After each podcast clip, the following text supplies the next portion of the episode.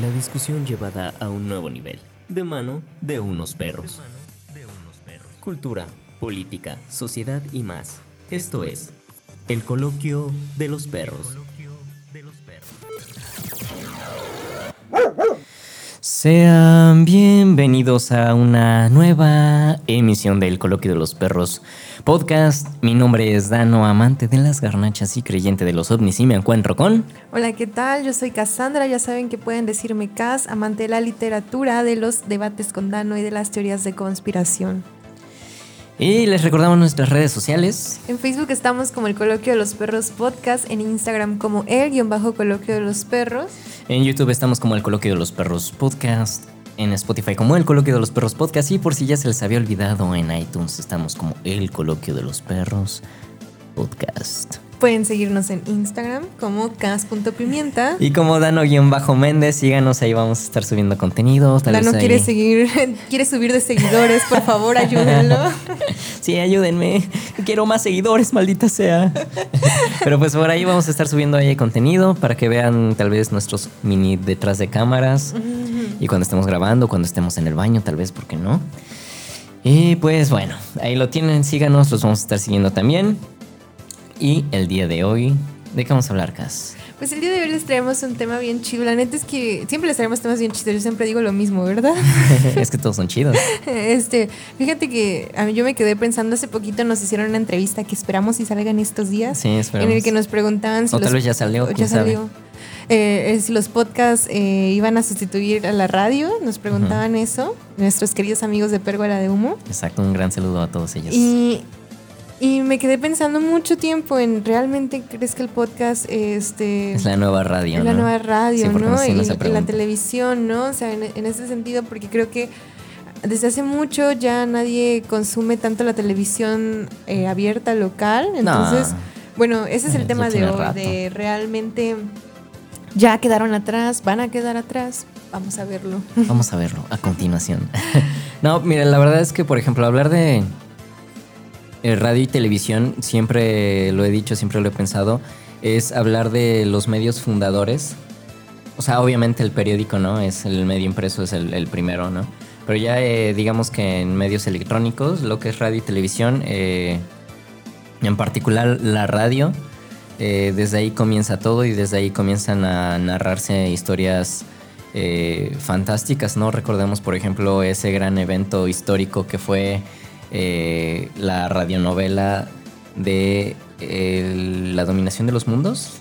Mm, cuando creyeron que se estaban invadiendo. que realmente la, gente entró en histeria por eh, los efectos muy caseros, ¿no? De agarrar una lámina y moverla frente al micrófono para que se escuchara como un uh", no sé, una cosa así, pero que la gente eh, entró en histeria, ¿no? Por pensar que realmente estaba sucediendo. Realmente se estaba acabando el mundo afuera.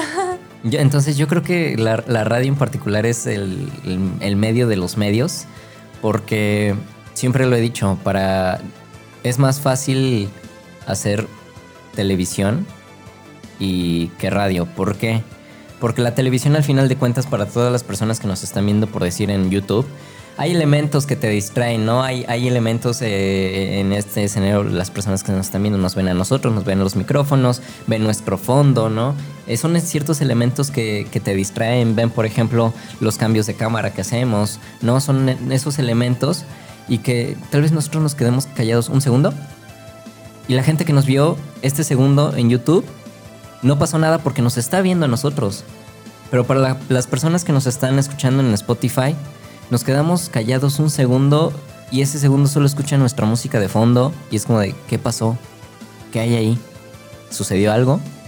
Entonces siempre para mí va a ser más bonito y más complicado hacer radio porque no es lo mismo un segundo al aire en silencio en tele que un segundo al aire en silencio en radio. Sí, aparte se necesita como mucho ánimo, creo yo. A veces este con, cuando tienes que hablar, o sea, solo tienes que hablar, los que nos escuchan por Spotify, yo creo que sí notan cuando hay esos cambios, ¿no? O sea, de si no tienes toda la actitud de animado, o sea, es como modular mucho mucho la voz. La voz. Yo recuerdo cuando grabamos la, la, salida del podcast, amigos, no inventen, o sea, me costó muchísimo porque es muy difícil hacer que tu voz suene, que, que que no aburra, que no duerma, porque vamos, no, y no sé si te pasó alguna vez en la universidad que había maestros que eran excelentes, excelentes con sus contenidos, pero que hablaban y te arrullaban y no sabían cómo transmitir eso, o sea, no sabían cómo hacerte sentir ese amor por lo que te estaban compartiendo. A diferencia, no sé, yo por ejemplo veo conferencias de grandes escritores como Piglia, ¿no? Que Piglia es una persona que sabe hablar, eh, hablar, o sea, tú lo escuchas y dices, wow, o sea, sí quiero, pero hay personas que de plano no, y, creo que la radio es como bien difícil realmente tener eh, esa parte, ¿no? Sí, la verdad es que ahorita que mencionabas esto, por ejemplo, de los profesores, eh, sí recuerdo que yo tuve una profesora que me daba, creo que la clase de fundamentos del medio radiofónico, una cosa así. Y sí recuerdo que una vez a mí sí me cajeteó, me dijo, aburres. O sea, no me lo dijo a mí, pero yo en la cabina desde el otro lado, nada más vi su cara de, de así como de, no, es que todo está mal, que no sé qué. Y, ya cuando yo entré para que me diera mi retroalimentación, porque recuerdo que yo estaba leyendo un texto entonces ella se pone muy sorprendente. Mira, es que tienes una muy buena voz, pero pues eh, la verdad es que estás aburriendo y no le estás dando énfasis y como de, órale, ok. ¿No? Bueno, y son cierto tipo de cosas que ahí te hace ir cambiando. Pero pues, eh, regresando a todo esto, creo que nos desviamos un poquito, ¿no? Pero bueno. Eh, hoy día, ¿no? Por ejemplo, en el caso de, la radio, como lo comentabas, la, entrevista que nos hicieron nuestros amigos de, de la revista Pergola, ¿no?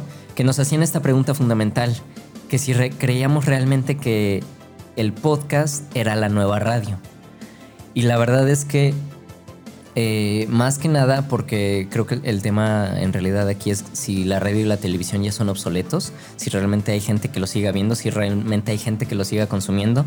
Y en ese momento eh, contesté que sí, que, realmente el, podcast, eh, al final de cuentas, se está retomando de, lo que es la radio en sí, ¿no? Porque si bien la digitalización de las cosas ha ayudado a que todo sea más accesible y llegue a diferentes partes y de diferentes formas, eh, todo, todo siempre va a partir en lo particular, creo yo, de la radio y de la televisión.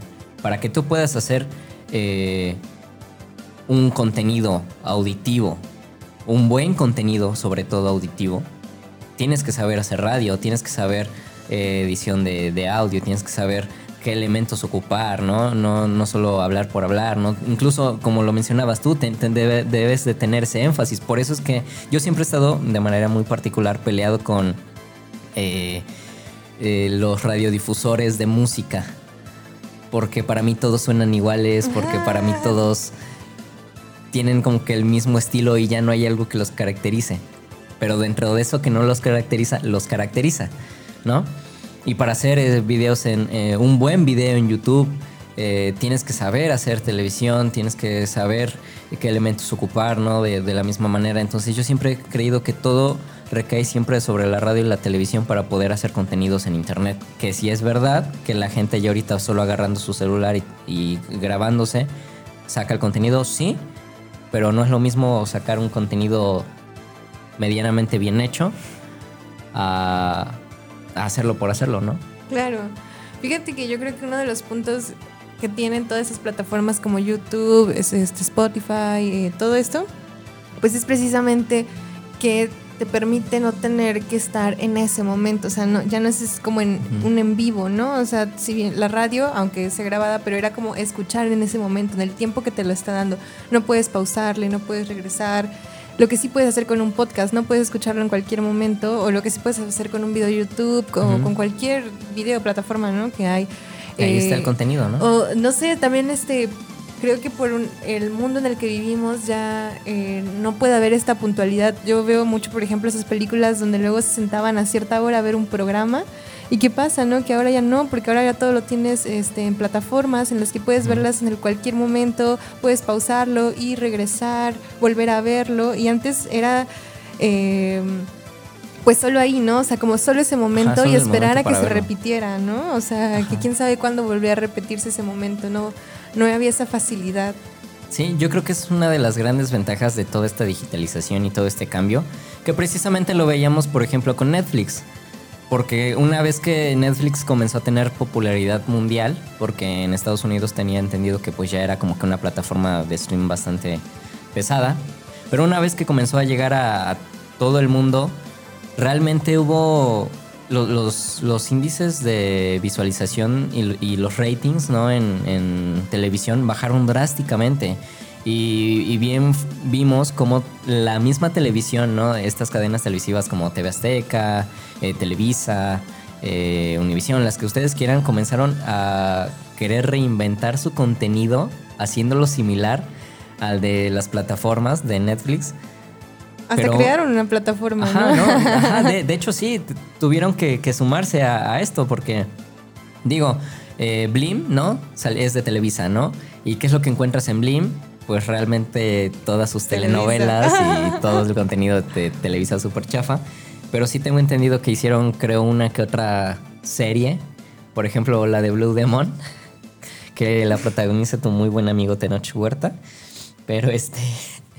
Pero sí es contenido ahí que como que se han querido reinventar. Pero sí, recuerdo que, que antes el, un programa de televisión que tuviera 20 puntos de rating, en el auge de la televisión era un programa chafa, o sea que realmente no lo, veía gente. Y hoy día que un programa tenga 20 puntos de rating es porque ya es mucha gente la que lo está viendo. Tanto así fue el golpe que, que tuvo las plataformas digitales. Y además yo creo que otro de los puntos bien interesantes de cómo cambiaron las plataformas digitales es que por mucho tiempo, por muchos años, la televisión y la radio eran los medios de información, ¿no? Eran los medios en los que tú conocías las noticias, además del periódico, pero eh, si pensamos en que no todas las personas sabían leer, no todas las personas tenían acceso, el tiempo, ¿no? Era lo más fácil, ¿no? A acceder a la información así.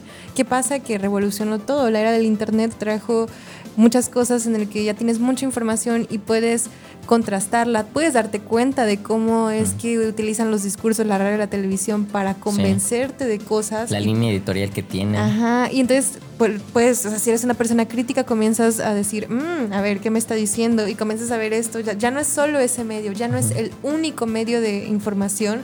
Y creo que eso fue importante porque los, los mostró tal cual, o sea, claro que era obvio pero no era tan obvio el ver cómo desinformaban, cómo inventaban información incluso, cómo manipulaban las mentes, hasta que llegó la era del Internet y hasta que, por ejemplo, el streaming, algo que es tan simple, pero ya permite que, por ejemplo, yo estoy, eh, no sé, hay una manifestación, ¿no? Y todos están, en las noticias te dicen que todo está bien, pero entonces tú comienzas a grabar en vivo y estás viendo que no está bien, ¿no? Y ya puedes saber esa información, ya puedes saber que te están mintiendo, ya puedes ver que están usando un discurso bien diferente. Sí. Ajá, yo, yo creo que esa parte de la llegada o manejo de la información creo que es bastante importante con todo esto que, ha pasado, porque estábamos muy acostumbrados y no es para nada una mentira ni una falsedad que los medios, las dos grandes cadenas de, de radio y televisión aquí en México, pues están, tienen preferencias partidistas. De en realidad cualquier medio que ustedes quieran, sea eh, en internet, sea en televisión, sea en radio, cualquier medio. Menos el coloquio. Ah, ¿no? ¿No? Este, este, programa está haciendo publicidad todo eh, para... si algún partido político se quiere anunciar aquí, pues cobramos 10 mil pesos el anuncio. es cierto. No, pero si alguien se quiere, si, alguien se quiere publicitar y que su, hermosa publicidad aparezca aquí, hecha por nosotros, contáctenos. pero este, sí, o sea, no es, no es mentira que todos los medios tienen una línea editorial que seguir, que hay convenios políticos. Eso es cierto. O sea, así sea Chumel Torres, eh, quien sea siempre tiene una línea, aunque no esté pagada, pero todos usualmente tienen una línea editorial que seguir, siempre. Y yo creo que eso ha permitido también lo que tú decías, contrastar información, comenzar a ver medios al momento, qué es lo que se está publicando, qué es lo que no se publica, de qué sí se habla, de qué no se habla, para poder saber qué, por dónde va encaminado ese medio. Sí, y mira, fíjate que, por ejemplo, ahora que pienso en en todo el panorama que, tenemos. Yo recuerdo que por muchos años las telenovelas eran muy importantes, o sea, era el pan del cada día, pero hoy en día son muy pocas ya las telenovelas, ya casi no existen las telenovelas en México y fueron como una de las cosas más representativas de la televisión mexicana, las telenovelas.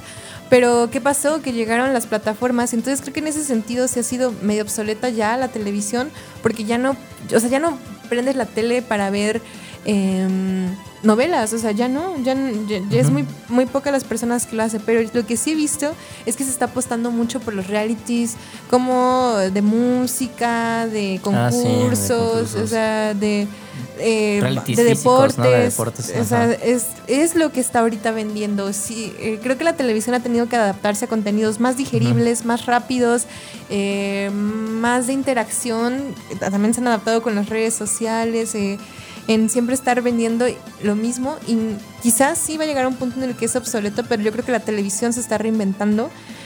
Al igual que la radio, aunque la radio, fíjate que yo tiene tiempo que no escucho la radio más que la de aquí, la de, o sea, la de Radio Más. Patrocínanos. Eh, y eso tampoco es así que lo escucho todos los días, pero las veces que llego a escuchar, porque ya no ando en transporte público, yo escuchaba la radio normalmente cuando andaba en transporte público. Ah, porque la señorita ya maneja y todo, ¿eh? pero no, no. Pero cuando andaba en transporte público yo escuchaba la radio y eso que decías, o sea, era como lo mismo, los mismos chistes, la misma música, o sea, Creo que la radio tiene un poco más de chance en ese sentido en el servicio público por la música, ¿no? Pero también como ahorita con tantas alternativas como lo que es Spotify, eh, que estamos aquí, sonamos. Eh, yo creo que ya de verdad va a haber un punto en el que o se reinventan y se adaptan totalmente a la tecnología eh, del Internet o a la era del Internet o va a desaparecer. Fíjate que ahorita que mencionabas todo esto de, la televisión, sí, sí se ha reinventado e incluso ha querido copiar ciertos contenidos eh, de stream, pasarlos a, televisión. Y de hecho sí, las telenovelas, como tú lo mencionas, era lo más representativo aquí en México. Cualquier telenovela con el nombre de Mari no sé qué. con la eh, Talía. Ajá, con la Talía era así. Y de repente también hubo una época en la que todas las telenovelas eran eh, como un ideal en el cual eh, ponían a, a, porque siempre era así, a la mujer de escasos recursos que se enamoraba o conocía al güey este súper mejor posicionado y de repente ya era la directora de la empresa y de repente ya tenía un poder adquisitivo súper alto y todas como todas las personas como que aspiraban a ese sueño, ¿no? Y de repente ya no ya se dejó de hablar de telenovelas, medio comenzó a, a querer eh, a, decir que eran series, ¿no? Pero eran series telenovelizadas, no sé si se le puede decir de esa manera. Y de hecho, hoy día, de lo poco que me he dado cuenta en, en televisión, es que el, tal cual ya no he visto telenovelas, pero sí he visto una especie de series eh, burlonas mexicanas, ¿no? Utilizando personajes como el de Doña Lucha se llama. Ah, sí, sí, sí. Ajá, Doña Lucha. Pero sí son viejitos, ¿no? ¿no? No, es que no tengo idea, pero yo últimamente he dado cuenta que eh, han estado utilizando mucho este tipo de personajes. Pues están retomando, de hecho, incluso programas que ya habían muerto porque ya no, no hay, no hay. Y fíjate que también es interesante cómo la industria se ha ido adaptando. Yo recuerdo que en mi tiempo, ah, ahora sí tener cable, eh, era como, wow, o sea, tú de verdad prendías la televisión para buscar... Qué ver. Qué ver, ¿no? Ahora creo que yo, o sea, hace mucho tiempo nosotros cancelamos porque ya no, pues no lo usábamos. Tenemos la tele abierta a veces para ver algunas cosas, pero no lo usamos. Y incluso los mismos paquetes ya te dicen, bueno, pues como ya no va a haber cable, entonces te ofrezco el servicio de Netflix, te ofrezco servicio de, de Claro Video, ¿no? O sea, de todas estas plataformas que, que saben que tienen que vender porque se han tenido que adaptar. Entonces sí la televisión, obviamente no hablando del aparato, eh, sino la televisión, en ese concepto en el que, fue durante mucho tiempo y que fue una como medio de comunicación. Como medio de comunicación, creo que está quedando atrás. Creo que sí, está, se está convirtiendo en un medio de entretenimiento como tal. Sí, claro, la televisión como aparato, como dispositivo electrónico, eso nunca va a morir, creo yo, se va a seguir reinventando con nuevas tecnologías de lo que ustedes quieran. Pero sí, la televisión como medio de comunicación sí ha ido decayendo bastante.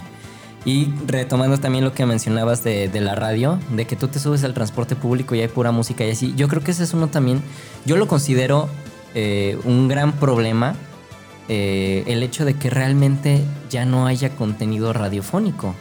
porque le quitas la música a la radio y no son nada, realmente no son nada, no te transmiten más que eh, música y noticias, que digo, las noticias siempre van a tener que existir y eso es algo que no se puede quitar, es hasta natural, pero le quitas la música y no son nada, realmente no hay radiodifusoras que te aporten un contenido de valor.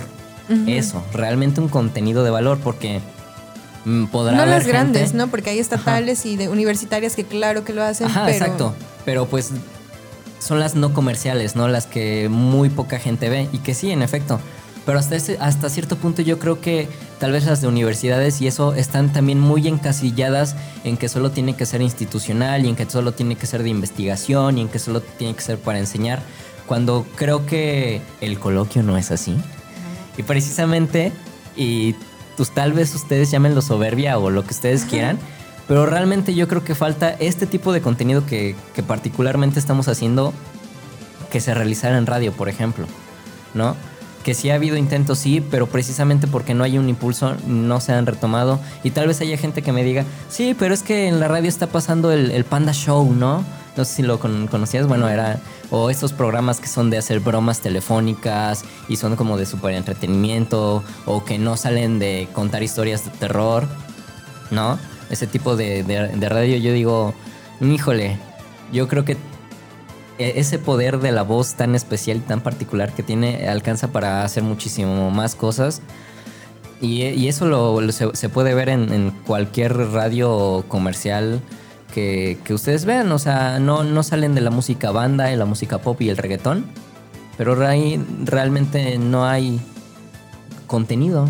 Y mira, ahora que mencionas esto, fíjate que creo que, la radio solita lo, se está saboteando a sí misma porque eh, no hay este contenido y, creo que estamos viviendo en la era de los podcasts. O sea, hoy, en este año, yo he visto un crecimiento increíble de, podcasts, podcasts por todos lados y si ellos no entienden que se tiene que integrar este conocimiento, este estas nuevas formas de, hacer radio, porque al final un podcast sí es hacer radio, solo que no estás en vivo, pero o sea, realmente es una forma de hacer radio. Si ellos no entienden van a terminar desapareciendo. ¿Por qué? Porque la gente va a preferir escuchar un podcast a seguir escuchando lo mismo y lo mismo y lo mismo, ¿no? Y ahora esto que tú estás diciendo es bastante interesante e importante. El crecimiento de los podcasts ha ido avanzando a una manera descomunal, sí, pero regresamos al mismo punto de la radio. A lo que me refiero. A la radio le quitas eh, su música y no emite nada. Y a los podcasters, quitas todos esos podcasts de comedia y ¿qué tienes? El coloquio de los perros. El coloquio de los perros, sin comentarios. Ah, no, hay, buenos, hay buenos. No, sé, sí, pero o sea, realmente, por lo que yo he visto, la gran mayoría de los podcasters, como que ya más famosos, más posicionados, son de comedia y son de estandoperos hablando de pendejadas. Y al final de cuentas se está recayendo en el mismo contenido con todo el respeto para quienes estén emprendiendo un proyecto de esa, de esa índole. Claro que se puede hacer comedia, pero hacerla bien, ¿no? Ajá, pero también eso es algo que siempre hemos como que creído, ¿no? Si, vamos a hacer comedia, pues órale, nos reímos y, cagamos gente lo que tú quieras, pero pues mínimo metemos por ahí algo, algo interesante, algo de aprendizaje o algún dato que realmente pues no supieran, ¿no? Yo creo que también ese ha sido una especie de... Eh, como si el mismo Internet se, pusiera el pie, porque sí hay contenido interesante, pero lo está sobrepasando el contenido basura. Pero yo creo que esto es en todo, ¿no? O sea, pienso también en los youtubers, o sea, hay contenido muy interesante, pero hay contenido, de, o sea, hay mucha basura, hay mucha, mucha basura. Lo que sí creo es que el formato de podcast le está echando más ganas en ese sentido. ¿Por qué? Porque es un proyecto independiente. Entonces sí, si bien hay mucha basura que, vas a encontrar en cuanto a contenido, siempre va a haber quienes lo estén tratando de hacer bien y quienes les interesen estos temas. Yo creo que es la apertura que también te permite tener un filtro. Los podcasts te permiten tener un filtro porque tú buscas directamente, ¿no? Sí, tú buscas el, contenido que, te interesa. y con la radio, o sea, pues vamos, sí, hay una estación que está decente, pero de todas las que hay, casi todas son lo mismo, o sea, la misma música, los mismos comentarios, los mismos chistes. Eh, sí tienes la hora de noticias, pero de ahí en fuera no hay eh, casi programas que, que de verdad disfrutes. Yo recuerdo que hace tiempo eh, había uno bien bonito eh, sobre el rock, de, sobre The Beatles, y era cada, no sé, no recuerdo qué días era, pero estaba muy bonito porque era, o sea, te ponían canciones de ellos, pero además cada que hablaba, pues te iba contando historias, te iba contando cómo... Ajá, es, que, ahí tal vez uno diga, sí, pero es que sigue siendo música, ajá, pero no es lo mismo que solo te suelten, hey, seguimos con la siguiente rola del... y te lo suelten, y un saludo para desde nos escuchan tal taxi, ¿no? a que realmente sea un programa de música estructurado donde te cuente, bueno, en este caso decías que era de, específicamente de The Beatles, pero que te cuente eh, una parte de la historia de algún grupo o qué fue lo que representó esa canción, o sea, que... Que son como más radioensayos, ¿no? O sea, como... Eh, o, también hay videoensayos, que yo he visto muchos, en el que sí se, se procura hacer eso, pero todavía estamos muy lejos. Y, ¿Sabes qué? No sé si, si en algún momento viste VH1. Ajá. Yo creo que VH1, eh, eh, hablando en, su, momento, hablando específicamente de ese tipo de contenido, lo hacía bastante bien. Claro, porque iba nutriendo. Al final tuvieron que caer en todo por los por, tendencias, por, pero tuvo un momento muy interesante en el que sí, o sea, tenías programas en los que te hablaba del rock, tenías programas en los que te hablaba del heavy metal, pero tenías programas donde te daba contexto político social, ¿no? De cómo había significado, eh, documentales incluso de, de grandes bandas de rock y tú aprendías, aprendías mucho y y hoy en día no, ya, no sé, yo creo que incluso la televisión eh, la de paga, o sea, son los mismos contenidos de diferentes. Que si las Kardashian, que si es, o sea, realities absurdos en los que literal solo ves a gente emborrachándose y, y ya. Shore, ¿no? Ajá, o sea, es que no hay más, ¿no? O sea, no, no hay un producto, no sé. Ajá, productos que realmente aporten, ¿no? El entretenimiento, es que es, yo creo que ese es el punto. No es lo mismo hacer entretenimiento basura que hacer entretenimiento de calidad. Y yo creo que a eso es a lo que recae al final de cuentas todo. Y al final de cuentas yo creo que, por ejemplo, la radio y la televisión pudieran parecer realmente obsoletas por toda esta parte de la superación tecnológica. Sí, Tal vez en ese sentido así es. Pero pensando más allá de eso, en cuanto a cuestión de contenidos, siguen siendo técnicamente lo mismo. O sea, porque hoy día yo lo, yo lo considero así. El contenido en internet es un contenido que ya encuentras exageradísimamente mucha basura, cosa que también se hacía en televisión y comenzar a encontrar ese tipo de contenidos, sobre todo bien hechos, bien realizados, bien producidos, de entretenimiento, es que yo creo que es un poquito más complicado, porque incluso hacer contenido, yo, yo, por muy extraño que parezca, creo que es bien complicado hacer un contenido de entretenimiento basura bien hecho. Ah, y, con entretenimiento basura me refiero y, no y sin juzgar a nadie tal vez un contenido tal cual, solo simple y sencillamente de entretenimiento de personas que salen a algún lado, ¿no? Creo que es bien complicado encontrar un eh, entretenimiento basura bien hecho, bien realizado, bien producido. Y que te encuentres un entretenimiento basura, basura total. Que hay un montón, ¿no? Ay, sí, amigo, es que sí está bien complicado. Pero bueno, ¿tú crees que va a desaparecer la radio y la televisión? Mm, no, yo creo que no, no, este, yo creo que siguen siendo piezas fundamentales en los medios de comunicación.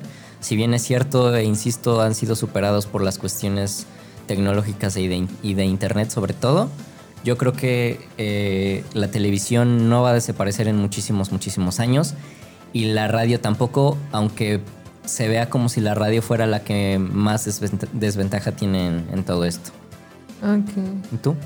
Pues yo creo que tampoco va a desaparecer, pero que sí va a haber un punto en el que va a tener que adaptarse, o sea, realmente adaptarse, no, no seguir jugando a que, bueno, nos escuchan 20 personas y está bien, ¿no? O sea... El coloquio, ¿no? no, no, no, pero bueno, estamos hablando de que hay también inversiones de dinero, sí, claro. hay eh, cuestiones también ahí económicas. Económicas e incluso sociales y políticas. Pero sí, urge que, que se cambien las estrategias didácticas con las que pues comparten, ¿no? Contenido. Eh, creo que es.